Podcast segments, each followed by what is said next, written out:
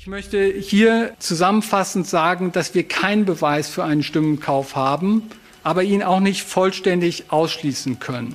Mich würde wundern, wenn es hier Leute gäbe, die knallhart durchziehen, die sagen, komm, äh, das will ich jetzt wissen, äh, das reizt es bis zum letzten aus. Das findet nicht statt, erkennbar. Schuld. Was ist Schuld? Man wollte die WM 2006. Amnesie ist die Aufwärmübung für einen höheren Funktionär. Ohne Amnesie kommt man in so ein Amt gar nicht rein.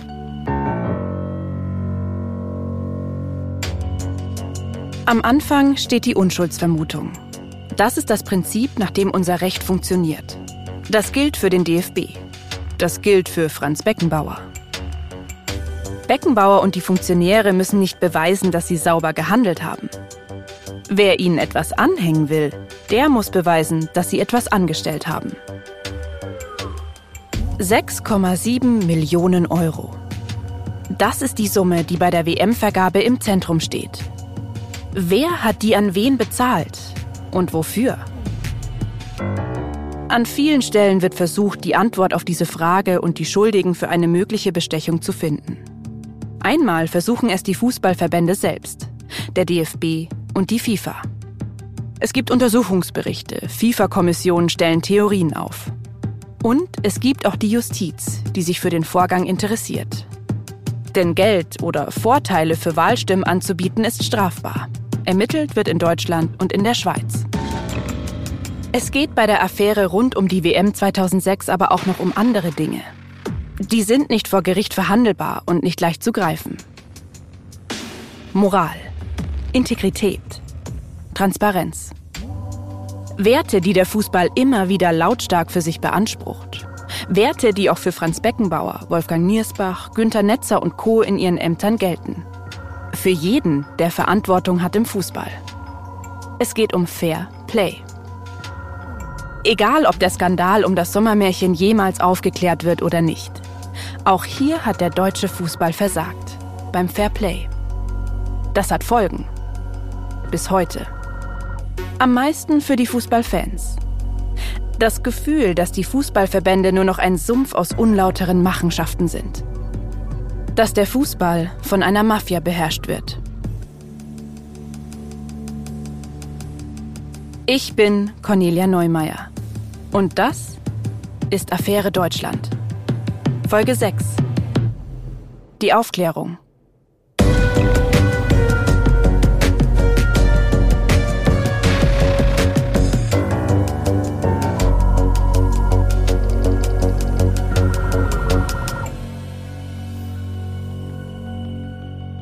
Frage kann ich Ihnen äh, auch nicht äh, beantworten. Ich kann mich daran nicht erinnern kann es aber auch nicht ausschließen. Auch da bin ich überfragt. Wenn Sie nach meinem äh, exakten äh, Wissen fragen, dann da, da, muss ich passen. Also ich wüsste nicht äh, und weiß definitiv nicht, was ist denn damals gewesen. Einen Ausschnitt aus dieser Pressekonferenz haben wir schon mal gehört. Da sitzt Wolfgang Niersbach vor Journalistinnen und Journalisten in Frankfurt und soll erklären, was es mit diesen ominösen 6,7 Millionen Euro auf sich hat. Niersbach hat damals im WM-Organisationskomitee mitgearbeitet. 2015, zum Zeitpunkt der Pressekonferenz, ist er DFB-Präsident. Kurz davor hat der Spiegel aufgedeckt, dass rund um die WM-Vergabe 6,7 Millionen Euro über Umwege gezahlt worden sind. Der damalige Adidas-Chef Robert Louis Dreyfus leiht Franz Beckenbauer das Geld. Von da geht es weiter nach Katar, zu Mohammed bin Hammam möglicherweise um damit Stimmen für die WM-Vergabe zu kaufen. Am Ende begleicht der DFB die Schulden, die Beckenbauer bei Louis Dreyfus gemacht hat. Die FIFA hilft bei der Überweisung zurück an den Adidas-Boss. Das müsste Niersbach jetzt also bei dieser Pressekonferenz erklären. Ein paar Tage nach der Veröffentlichung. Tut er aber nicht. Was genau Niersbach weiß, ist auch heute noch unklar. Aber man kann davon ausgehen, dass er schon damals weiß, im Jahr 2004, als das Geld überwiesen wird, wofür der DFB die 6,7 Millionen Euro zahlt. Honorar für HLD, also Honorar für Herrn Louis Dreyfus. Das hat Niersbach 2004 selbst auf ein geheimes Papier geschrieben, das später den Skandal ins Rollen gebracht hat. Nur, Erinnern kann er sich im Oktober 2015 nicht mehr daran. Er kann sich überhaupt an den ganzen Vorgang nicht mehr richtig erinnern. Also kann er auch keine Fragen beantworten. Fragen wie diese zum Beispiel. Warum nimmt Franz Beckenbauer ein privates Darlehen auf? Warum zahlt der DFB dieses private Darlehen zurück? Und verschleiert das dann mit der Legende, der DFB hätte das Geld für eine Kulturgala ausgegeben. Das alles weiß Niersbach nicht und sagt nichts zu den Fragen, die auf ihn einprasseln. Was er aber unbedingt sagen will auf dieser Pressekonferenz, es gab keine Bestechung. Es hat keine schwarzen Kassen gegeben, es hat keinen Stimmenkauf gegeben. Also die Behauptung, dass wir auf unlauterem, unkorrektem Wege die WM, diese wunderbare WM 2006 bekommen hätten, die stimmt definitiv nicht. Der Öffentlichkeit reicht das nicht. Sie will Antworten. Und eins muss selbst Niersbach zugeben. Hier sind viele Fragen offen. Der ganze Ablauf, das Wer überweist an wen Spielchen. Niersbach bleibt aber dabei. Dieses Geld war nicht für die WM-Vergabe. Die 6,7 Millionen Euro hat die FIFA gefordert, damit der DFB im Gegenzug einen Zuschuss der FIFA von vielen Millionen für die WM-Organisation bekommt. So sagt er es in der Pressekonferenz. Dieses äh, Treffen äh, verlief dann so, dass es ein Vier-Augen-Gespräch gab zwischen dem FIFA-Präsidenten und Franz Beckenbauer. Und im Zuge dieses Vier-Augen-Gesprächs hat der FIFA-Präsident äh, in Aussicht gestellt, einen Zuschuss von 250 Millionen Schweizer Franken, umgerechnet 170 Millionen Euro. Dann haben Gespräche mit der Finanzkommission stattgefunden. Wer die geführt hat, weiß ich bis zum heutigen Tage nicht.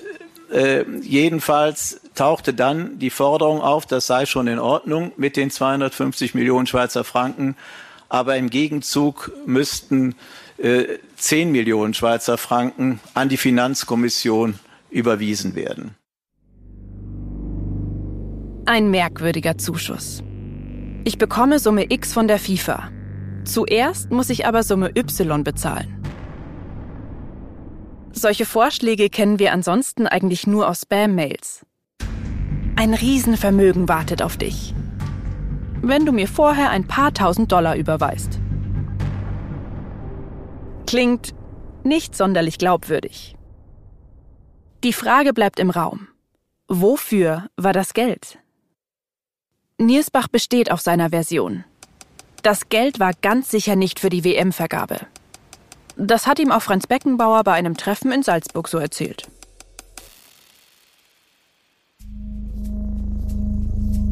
Beckenbauer. Immer wieder Beckenbauer. Wenn es einen Mann gibt, der wichtige Fragen beantworten könnte, dann ihn. Schließlich hat er sich das Geld von Robert Louis Dreyfus geliehen. Von seinem Konto aus ging eine Überweisung über die Schweiz schlussendlich nach Katar. Er muss doch wissen, wofür das war. Die Süddeutsche Zeitung fragt bei Beckenbauer nach, in einem Interview im November 2015. Keine klare Antwort. Auch zu dem Vertrag mit Jack Warner, dem ehemaligen Präsidenten des Fußballverbands für Nord-, Zentralamerika und der Karibik, befragt ihn die SZ. Der Vertrag, den der DFB vier Tage vor der WM-Vergabe geschlossen hat, mit Beckenbauers Unterschrift. Der Vertrag, in dem der DFB Jack Warner, seinem Verband und seiner Konföderation Leistungen im Wert von rund 10 Millionen Mark zusichert. Naja, sagt Beckenbauer. Das sieht mit 15 Jahren Abstand vielleicht ein wenig komisch aus. Aber Bestechung, nein, nein, darauf habe man sich nie eingelassen. Überhaupt, er habe ja einfach alles so unterschrieben. Ich habe immer alles einfach unterschrieben. Ich habe sogar Blanko unterschrieben. Ich weiß, dass ich nichts Unrechtes getan habe. Ich habe ein reines Gewissen.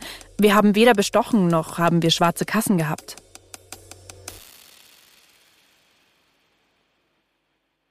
Nach der Pressekonferenz ohne Antworten kann sich Wolfgang Niersbach nicht mehr lang im Amt halten. Der Druck wird zu groß. Er tritt als DFB-Präsident zurück. Wenigstens einen Aufklärungsversuch startet er aber noch in seiner Amtszeit. Eine Untersuchung. Der DFB beauftragt die Wirtschaftskanzlei Freshfields. Die fängt kurz nach der Pressekonferenz an, die merkwürdigen Zahlungsvorgänge zu durchleuchten. Sie untersucht Dokumente, befragt die meisten der Beteiligten. Am Ende steht im Bericht als größter Fund der genaue Zahlungsfluss zwischen Louis Dreyfus, Beckenbauer und Bin Hammam. Das Problem? Nach dem Freshfields-Bericht ist immer noch nicht klar, ob die WM gekauft wurde. Die einzigen, die wirklich Aufklärung geben könnten, das sind die Hauptbeteiligten. Robert Louis Dreyfus ist 2015 aber schon tot. Franz Beckenbauer und Mohammed bin Hammam könnten noch etwas dazu sagen. Der Mann, der die Millionen gezahlt hat und der, auf dessen Konto sie angekommen sind.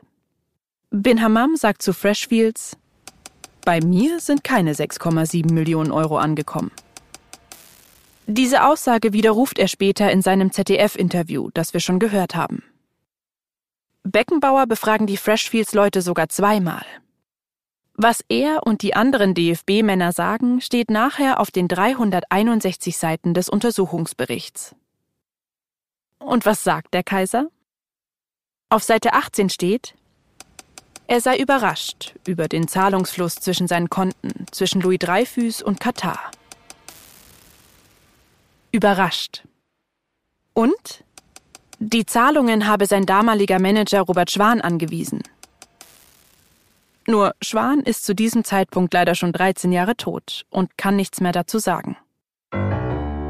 Ich möchte hier zusammenfassend sagen, dass wir keinen Beweis für einen Stimmenkauf haben, aber ihn auch nicht vollständig ausschließen können. Nicht gerade eine klare Erkenntnis, die der Freshfields-Ermittler Christian Duwe hier bei der Vorstellung der Ergebnisse verkündet. Also für mich ist der Freshfields-Report eine große Geste nach außen gewesen. Heute kann man sehen, wie war er eingegrenzt, wie schnell musste das, gar kein Grund, das so schnell zu machen. Ja. Also äh, aus heutiger Sicht würde ich sagen, das ist äh, eine Publikumsbeschwichtigung gewesen. Das ist Thomas Kistner. Ihn haben wir schon als FIFA-Experten kennengelernt. Kistner hat einige Skandale im deutschen und internationalen Sport aufgedeckt und begleitet. Kolleginnen und Kollegen nennen ihn auch das schlechte Gewissen des deutschen Sportjournalismus. Auch wenn der Freshfields-Bericht insgesamt eher zahnlos bleibt, eine Publikumsbeschwichtigung, wie Thomas Kistner sagt, in ein paar Punkten ist er dann doch sehr interessant. Nämlich, wenn die Freshfields-Anwälte aufzählen, was sie alles nicht gefunden haben. Zum Beispiel einen ganz bestimmten Ordner zur WM-Vergabe aus dem DFB-Archiv. Im Freshfields-Bericht steht, eine Mitarbeiterin von Wolfgang Niersbach will ihn holen, aus dem Archiv im Jahr 2015, ein paar Monate bevor der Spiegelbericht erscheint. Sie sucht den Ordner, aber sie will das allein tun. Hilfe von anderen lehnt sie ab. Sie findet anscheinend, was sie sucht und leiht einen Ordner mit der Aufschrift FIFA 2000 aus. 2000 ist das Jahr der WM-Vergabe. Seitdem ist der Ordner verschwunden. Bis heute. Im Freshfields-Bericht heißt es dazu später, nach eigenen Angaben konnte sich die Mitarbeiterin daran nicht erinnern. Die Mitarbeiterin von Wolfgang Niersbach bestritt bei der Befragung durch Freshfields, dass sie Akten vernichtet hätte. Auch Niersbach will keine Ahnung haben, was mit dem Ordner passiert ist. Irgendwie erinnert das an die berühmten drei Affen. Nichts sehen, nichts hören und vor allem nichts sagen. Mit dieser Taktik können die DFB-Funktionäre die Anwaltskanzlei Freshfields ziemlich einfach am langen Arm verhungern lassen. Amnesie ist die Aufwärmübung für einen äh, höheren Funktionär. Ja, das ist ähm, ohne Amnesie kommt man in so ein Amt gar nicht rein. Es gibt aus meiner Erfahrung so gut wie gar keine Spitzenfunktionäre, wenn man diese Gefilde mal erreicht hat, der sich auch nur ein, eine Sekunde lang überlegt, ja, was denken denn die da unten an der Basis? Das ist, ähm, das ist völlig albern. Zusammengefasst heißt das, beim DFB erzielt niemand den Freshfields-Leuten etwas Wesentliches, obwohl der DFB die Kanzlei ja selbst beauftragt hat. Aber warum auch? Das sind private Anwälte, die können keine Räume durchsuchen, keine Telefone abhören oder Zeugen unter Eid vernehmen. Sie können ja nicht mal Strafen androhen. Vor allem nicht den eigenen Auftraggebern.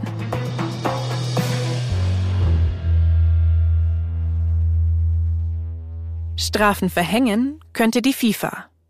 Denn die hat für solche anrüchigen Vorgänge extra eine eigene Kommission, die so etwas aufklären soll. Die sogenannte Ethikkommission. Mein Name ist Hans-Joachim Eckert, ich bin jetzt 72 Jahre alt, habe lange Jahre als Staatsanwalt und Richter immer bei der bayerischen Justiz gearbeitet, viele, viele Jahre als Staatsanwalt im Bereich der Korruption und war die letzten zehn Jahre meiner Justizkarriere Vorsitzender einer großen Wirtschaftsstrafkammer und hatte das Vergnügen und die Ehre, auch einige der großen Verfahren in München im Bereich der Korruption verhandeln zu dürfen. Wir besuchen Eckert in einer Kanzlei in der Münchner Innenstadt. Er ist eigentlich im Ruhestand und arbeitet nebenbei trotzdem ein bisschen weiter. Als Berater in einer Wirtschaftskanzlei und in der medizinischen Ethikkommission der Ludwig-Maximilians-Universität München. Als er noch Richter ist, fragt die FIFA bei ihm an, ob er Mitglied in ihrer Ethikkommission werden will. Die untersucht Verstöße gegen das FIFA-Ethikreglement. Er sagt zu und 2012 wird Eckert Vorsitzender der Spruchkammer der Ethikkommission. Wer gegen das Ethikreglement der FIFA verstößt, bekommt dort seine Strafe. Funktionäre, denen Fehlverhalten nachgewiesen wird, bekommen Geldstrafen oder werden für weitere Tätigkeiten im Fußball gesperrt. Und die Konsequenz heißt, er darf nicht mehr den FIP-Bereich betreten, er darf sportpolitisch nicht mehr tätig werden, er verliert sämtliche Ämter, er darf nicht mal mehr eine Firma äh, betreiben, die also Fußbälle herstellt, sondern er ist raus aus dem Spiel. Die FIFA hat also Möglichkeiten zur Selbstreinigung. Eckert verhängt während seiner Amtszeit zum Beispiel eine achtjährige Sperre gegen den FIFA-Präsidenten Sepp Blatter wegen einer dubiosen Zahlung an den UEFA-Präsidenten Michel Platini. Platini bekommt ebenfalls acht Jahre Sperre. Das ist schon mal kein schlechter Anfang. Denn korrupte FIFA-Männer können dann zumindest in der Zukunft keinen Schaden mehr anrichten. Was nicht so gut ist? Die Ethikkommission hat es ganz schön oft mit korrupten Funktionären zu tun. Eckert muss deshalb eine ganze Menge Strafen verhängen. Ich habe die Verfahren nie gezählt. Ich bin kein Mensch, der also hier dann sagt, jetzt da der Haufen ist so groß und so weiter, sondern wir haben unsere Arbeit gemacht und wir haben sehr zügig gearbeitet. Und Pi mal Daumen haben wir mit Sicherheit mehr wie 100 Offizielle der FIFA in fünf Jahren aus dem Verkehr gezogen. Nach den Spiegelenthüllungen befasst sich auch die FIFA-Ethikkommission mit Beckenbauer und Niersbach. Hans-Joachim Eckert darf allerdings nicht mit über die Fälle beraten. Weil es war eine, eine deutsche Beteiligung und äh, ein eisernes Prinzip war, dass äh, keiner von dem Ethikrat beteiligt ist, wenn eine Art Befangenheit vorliegt. Und bei den Deutschen war ich draußen vor. Also daran haben wir uns gehalten und darauf habe ich auch größten Wert gelegt, weil da fliegen dann die Urteile, weil, wenn Sie sowas übersehen. Die Ethikkommission sperrt Niersbach 2016 für ein Jahr für alle Fußballaktivitäten. Der sitzt nach seinem Rücktritt beim DFB weiter im FIFA-Rat, dem höchsten Gremium der FIFA. Diesen Sitz verliert er damit. Begründung? Er habe Erkenntnisse zu möglichen Verfehlungen hinsichtlich der Vergabe der FIFA Fußball-Weltmeisterschaft 2006 nicht gemeldet. Auch gegen Beckenbauer ermittelt die Kommission ab 2016. Bis dahin passiert bei der FIFA eine ganze Menge. Sepp Blatter tritt 2015 als FIFA-Präsident zurück, weil die US-Justiz gegen FIFA-Funktionäre ermittelt. Dazu kommen wir gleich. Neuer Präsident wird 2016 Gianni Infantino. Und der entscheidet erstmal, dass er für Hans-Joachim Eckert keinen Platz mehr hat in der Ethikkommission.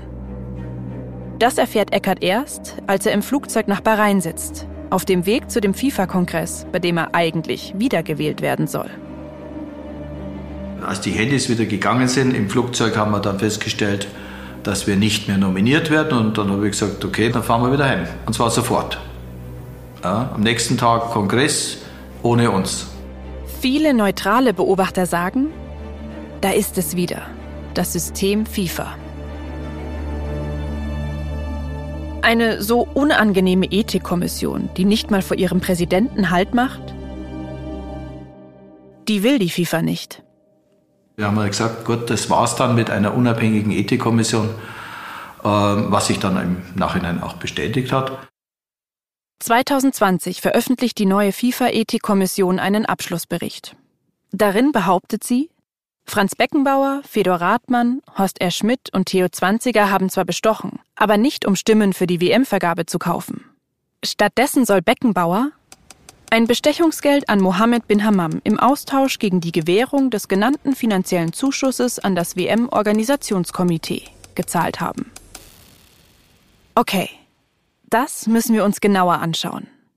Was die Kommission hier meint, sind die 250 Millionen Franken, die die FIFA dem DFB angeblich als Zuschuss für die Organisation der WM versprochen hat.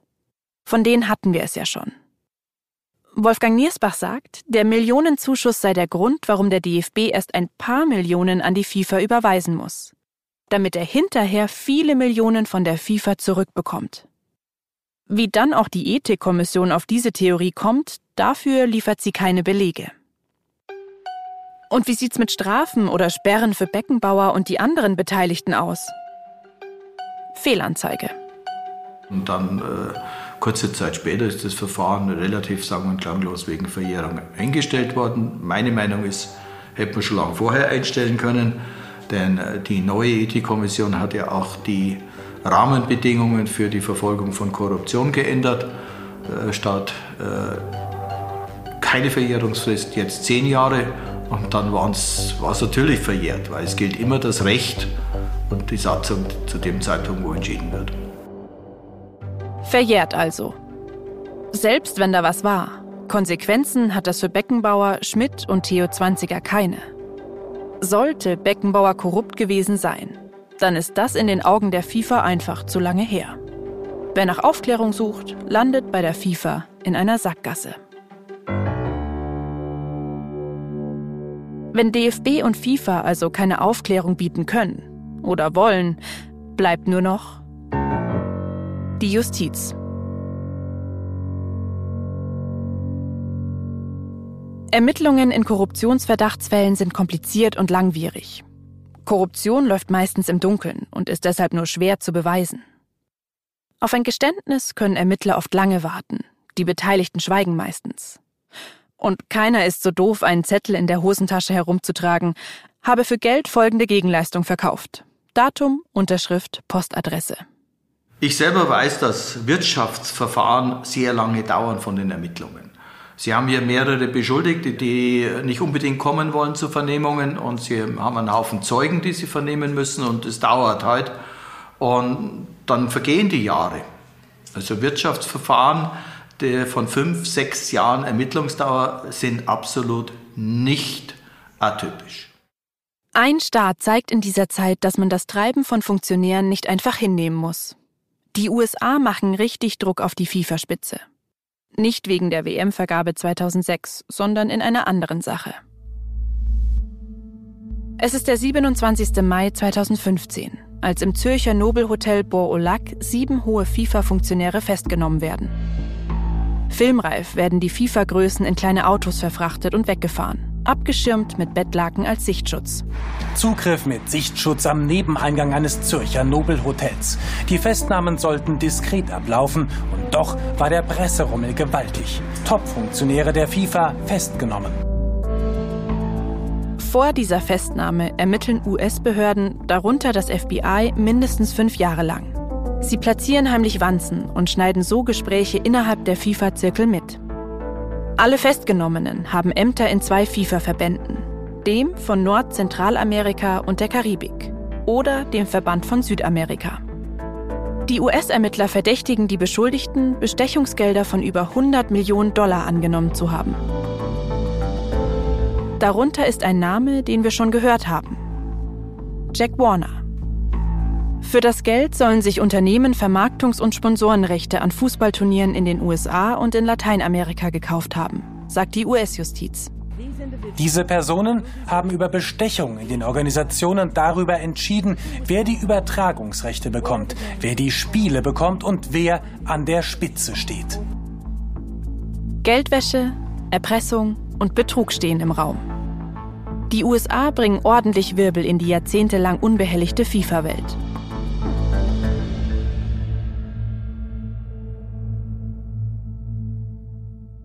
Das Beispiel der US-Ermittlungen zeigt, es ist möglich, Fehlverhalten im internationalen Fußball zu bestrafen.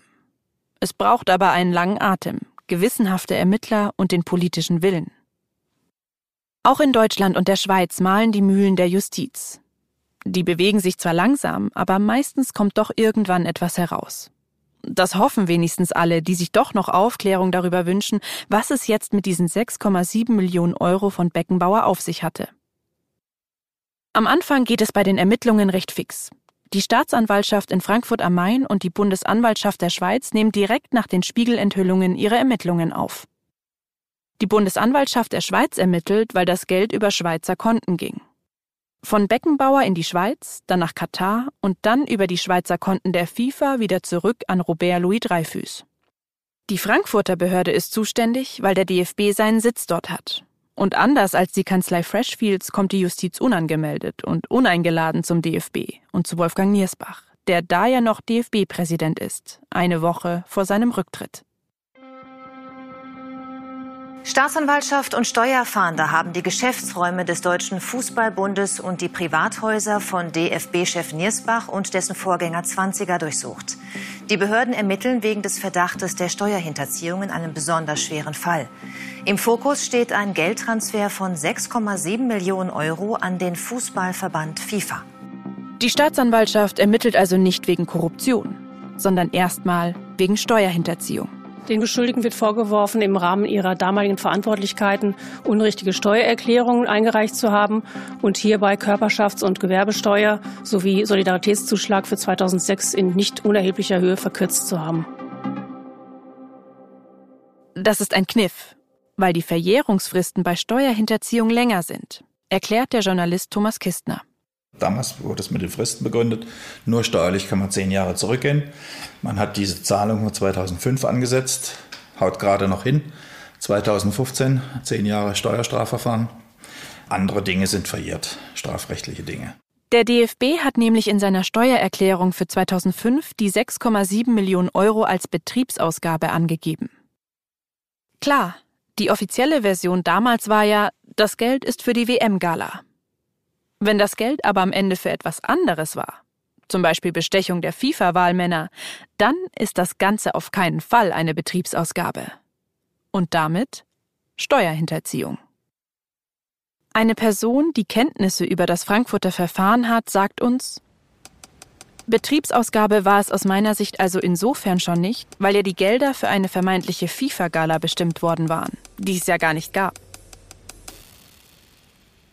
In Deutschland werden deswegen im Jahr 2018 angeklagt die beiden ehemaligen DFB-Präsidenten Wolfgang Niersbach und Theo Zwanziger, der ehemalige DFB-Generalsekretär Horst Schmidt und Ex-FIFA-Generalsekretär Urs Linsi.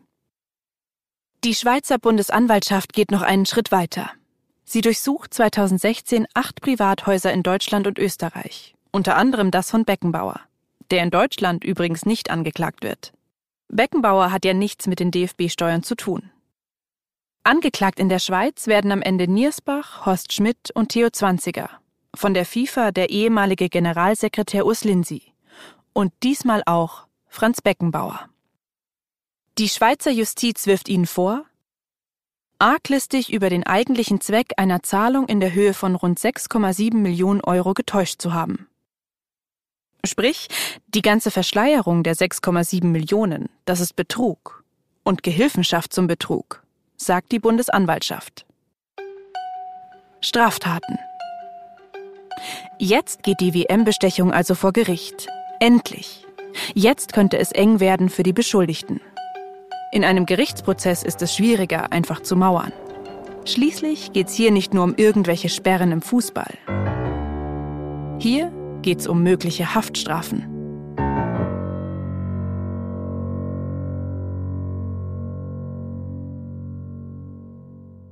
Bellinzona ist eine Stadt im Schweizer Kanton Tessin, knapp vor der italienischen Grenze. Hier sitzt das Schweizer Bundesstrafgericht, das den Sommermärchenprozess verhandelt. Am 9. März 2020 ist der erste Prozesstag. Jetzt kann es also endlich losgehen. Es könnte. Denn der erste Haken? Keiner der deutschen Angeklagten ist da. Alle lassen sich entschuldigen wegen gesundheitlicher Probleme. Das hätte man auch voraussehen können, findet der Journalist Thomas Kistner. Und der zweite Haken? Es ist eigentlich schon viel zu spät für ein ordentliches Verfahren. Atteste und das ganze Zeug. Das gehört alles zum Spiel. Das weiß ich als Gericht. Das weiß ich doch. Das sind Verfahren von internationaler Bedeutung. Die Jungs sind vertreten von, von Top-Anwälten in Deutschland und in der Schweiz. Wenn ich das auf der allerletzten Rille überhaupt zur Anklage bringe und zugleich, nachdem ich es zur Anklage gebracht habe, auch noch ganz geschwind den Hauptbeschuldigten rausnehme, dann kann ich es natürlich auch direkt in die Tonne kloppen. Der Hauptbeschuldigte, das ist Beckenbauer. Sein Verfahren läuft nämlich wegen seines Gesundheitszustands separat weiter. Wegen zwei Herzoperationen und einem Augeninfarkt kann Beckenbauer derzeit nicht vor Gericht erscheinen, sagen seine Ärzte. Und die Schweizer Justiz stellt das Verfahren erst einmal beiseite. Für die anderen Angeklagten hat das Bundesstrafgericht jetzt theoretisch einen Monat und 18 Tage Zeit, um ein Urteil zu fällen. Denn am 27. April 2020 sind die vorgeworfenen Taten verjährt. Das Tempo, mit dem die Schweizer das Ganze aufzuklären versuchen, scheint eher, sagen wir mal, gemütlich zu sein. Eilig scheinen sie es wohl bis hierhin wenigstens nicht zu haben. Ein weiteres Indiz dafür? Der Umgang mit Mohammed bin Hammam. Die Bundesanwaltschaft schickt zwar ein Rechtshilfeersuchen nach Katar, um ihn zu befragen. Wirklich Druck macht sie aber nicht, und das Ganze versandet dann, sagt Thomas Kistner.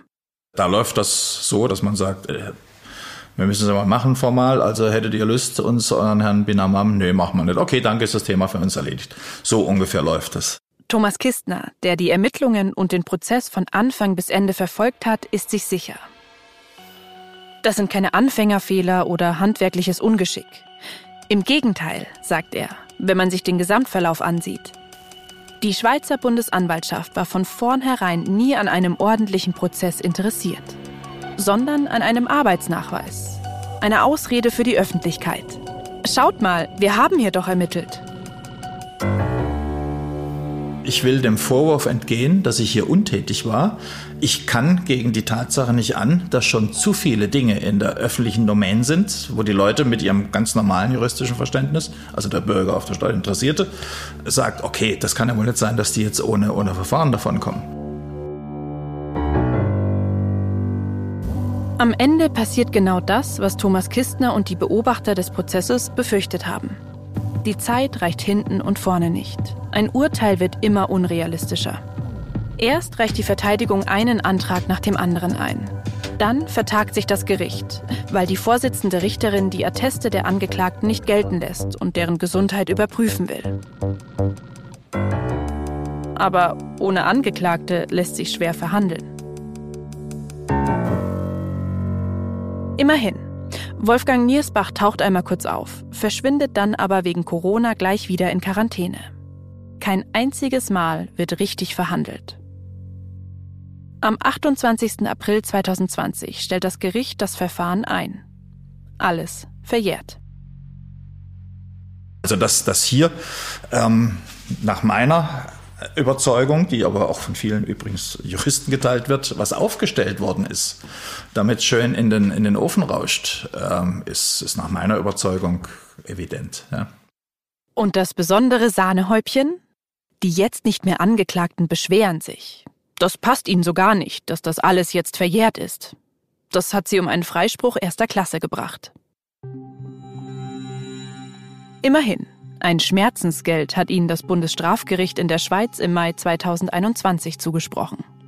Zitat Die Beschuldigten, die bis dato einen tadellosen Ruf hatten, wurden jahrelang in der Öffentlichkeit unter voller Namensnennung mit schwerwiegenden Vorwürfen konfrontiert. Dafür bekommen Niersbach, Schmidt, Zwanziger und Lindsay jeweils 15.000 Franken von der Schweizer Staatskasse. Das sind ungefähr 13.600 Euro. Außerdem werden ihre Anwaltskosten teilweise übernommen. Die vier Angeklagten hatten noch viel mehr gefordert. Sie verlangten insgesamt 3,2 Millionen Franken Anwaltskosten, viermal 100.000 Franken Schmerzensgeld und Lindsay wollte 800.000 Franken Erwerbsausfall. Woanders können Wolfgang Niersbach, Theo Zwanziger und Horst R. Schmidt noch darauf hoffen, einen erstklassigen Freispruch zu bekommen. Beim Prozess in Frankfurt am Main. 2021 das einzige noch laufende Verfahren in der Sommermärchenaffäre. Wobei, eigentlich läuft da gar nichts. Seitdem die Staatsanwaltschaft Anklage erhoben hat, sind drei Jahre vergangen. Der Prozess hat bis zum Sommer 2021 noch nicht angefangen. Nicht mal der erste Prozesstermin steht fest. Klar, die Corona-Pandemie hat auch die Justizabläufe durcheinandergewirbelt. Aber die Verzögerung hat auch andere Gründe. Denn das Landgericht Frankfurt, wo ja verhandelt werden soll, wollte den Prozess eigentlich gar nicht zulassen.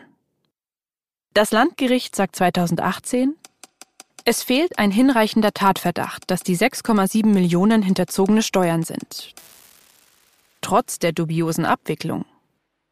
Das Landgericht meint, Egal, wo die Millionen am Ende hingehen, das Geld ist als Dankeschön oder Lohn vom DFB für Franz Beckenbauer zu sehen, weil er ja so viel für die WM 2006 getan und organisiert hat. Und damit ist das Geld am Ende doch eine Betriebsausgabe vom DFB. Also keine Steuerhinterziehung.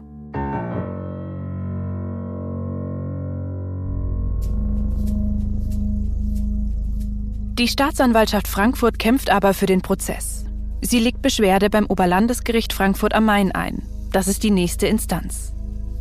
Dieses Gericht entscheidet, der Prozess muss verhandelt werden. Am selben Landgericht, das ihn schon einmal zurückgewiesen hat. Schlechte Vorzeichen für den Prozess? Thomas Kistner erwartet sich aus Frankfurt jedenfalls keine großen Neuigkeiten, keine großen Enthüllungen der Ermittler mehr. Wir reden aber hier von einer scharfen, harten Verdachtsgemengelage, wo weiter ermittelt werden muss. Und da ist natürlich alles möglich. Also da, da gehe ich mit, mit Werf rein, äh, vielleicht auch mit Naivität, äh, mit Unlust, äh, was auch immer. Ich sage nur, mich würde wundern, wenn es hier Leute gäbe, die knallhart durchziehen, die sagen, komm, das will ich jetzt wissen, das, das reizt sich jetzt bis zum letzten aus.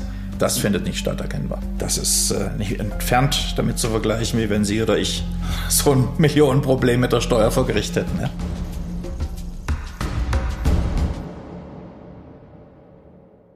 Jede kleine Vereinsfußballerin soll Fair Play auf dem Spielfeld abliefern. Aber diejenigen in den großen Verbänden, die das einfordern, die halten sich selbst nicht daran. In den großen Verbänden, bei den hohen Funktionären, die ja eigentlich erstmal alle Fußballerinnen und Fußballer vertreten, ist der Wille zur Aufklärung so weit weg wie der Kreisligist vom Profifußballer, sagt Kistner. Eine Aufklärung im Sinne von Transparenz geht nicht.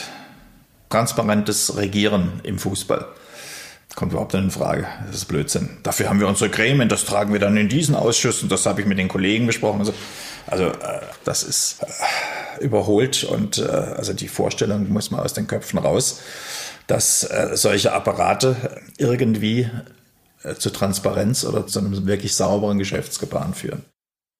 So ist das ja nicht nur im Fußball. Korruption, Machtmissbrauch und mangelnde Aufklärung gibt es überall. Experten schätzen, dass bei Korruption die allermeisten Fälle erst gar nicht aufgeklärt werden. Am Anfang steht die Unschuldsvermutung. Und sie steht auch noch nach Monaten und Jahren der Ermittlungen. Kein Beteiligter des Sommermärchenskandals ist bis heute verurteilt worden. Niemandem ist gerichtsfest nachgewiesen, dass er etwas Unrechtes getan hat. Wolfgang Niersbach und Franz Beckenbauer sind beide immer noch Träger des Bundesverdienstkreuzes. Beckenbauer bekommt immer noch Preise für sein Lebenswerk. Zum Beispiel den Bayerischen Sportpreis für den Jahrhundertsportler Bayerns im Jahr 2018. Einer der wenigen öffentlichen Auftritte des Kaisers in den letzten Jahren. Ja, also ich lebe noch. Das ist einmal das äh, Entscheidende. Die ganzen Vorwürfe wegen der WM-Vergabe 2006, die erstunken und erlogen sind, das habe ich immer schon gesagt, aber man hört halt nicht. Alles andere ist mir mehr oder weniger wurscht geworden. Es ist einfach äh, müßig, darüber zu reden und äh, deswegen möchte ich auch jetzt aufhören. Beckenbauer redet nicht mehr über das Sommermärchen. Auch mit uns nicht. Vielleicht wird das Rätsel um die 6,7 Millionen deshalb auch in 100 Jahren nicht geklärt sein. Vielleicht wird es nie ein Urteil geben. Schuld. Schuld. Was ist Schuld? Man wollte die WM 2006. Und Beckenbauer äh, war die Lichtfigur, die auf der ganzen Welt rumgefahren ist und eben für Deutschland geworben hat. Und die Frage ist, ob jetzt dann diese Millionen entscheidend waren dafür, dass Deutschland den Zuschlag bekommen hat, mag sein, muss nicht sein. Und ich meine, warum, warum holt er sich das Darlehen bei Dreifuß und dann zahlt der DFB eine Summe, die den 10 Millionen entspricht und es geht dann über die FIFA an Dreifuß zurück. Es sind Merkwürdigkeiten. Ob strafrechtlich relevant ist, beweisbar, dahingestellt. Beweisbar oder nicht. Am Ende bleibt bei dieser ganzen Geschichte das Gefühl, hier ist es nicht rechtens zugegangen, hier ist etwas falsch gelaufen. Zu viele Indizien, die dafür, zu wenige, die dagegen sprechen. Zu viele Gedächtnislücken bei den Beteiligten, zu viele Ausreden, die sich später als falsch herausgestellt haben. Ich glaube, ähm, durch die Umstände, durch die Indizien, durch die klaren Belege, die es da gibt, entstand ein Gesamtbild vermittelt jedem kundigen Beobachter, dass hier was gelaufen ist. Ja, auch, auch die Tatsache, dass sich die Beschuldigten ähm, nicht glaubwürdig und rigoros aus diesen Verdachtsmomenten lösen können. Also das ist ja alles von der ersten bis zur letzten Minute völlig unglaubwürdig. Das spürt jeder im Mark, in den Knochen. Also dass hier was schiefgelaufen ist, ist klar.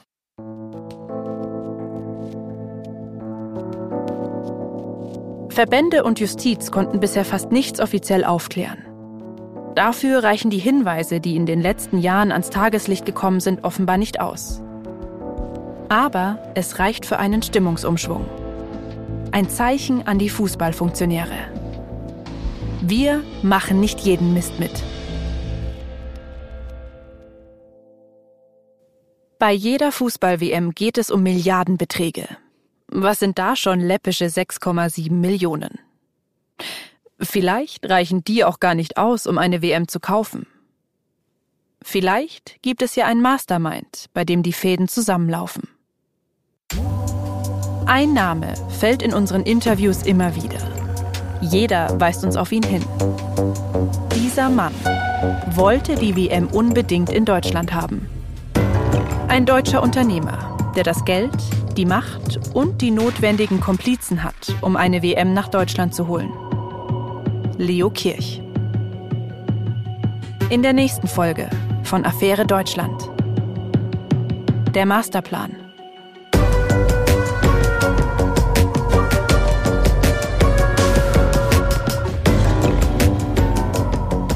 Und in diesem Zuge habe ich einen Anruf bekommen und da fragte jemand, sagen Sie mal, Sie haben doch mal vor 17 Jahren eine Geschichte gemacht zu Kirch und der Frage der gekauften WM.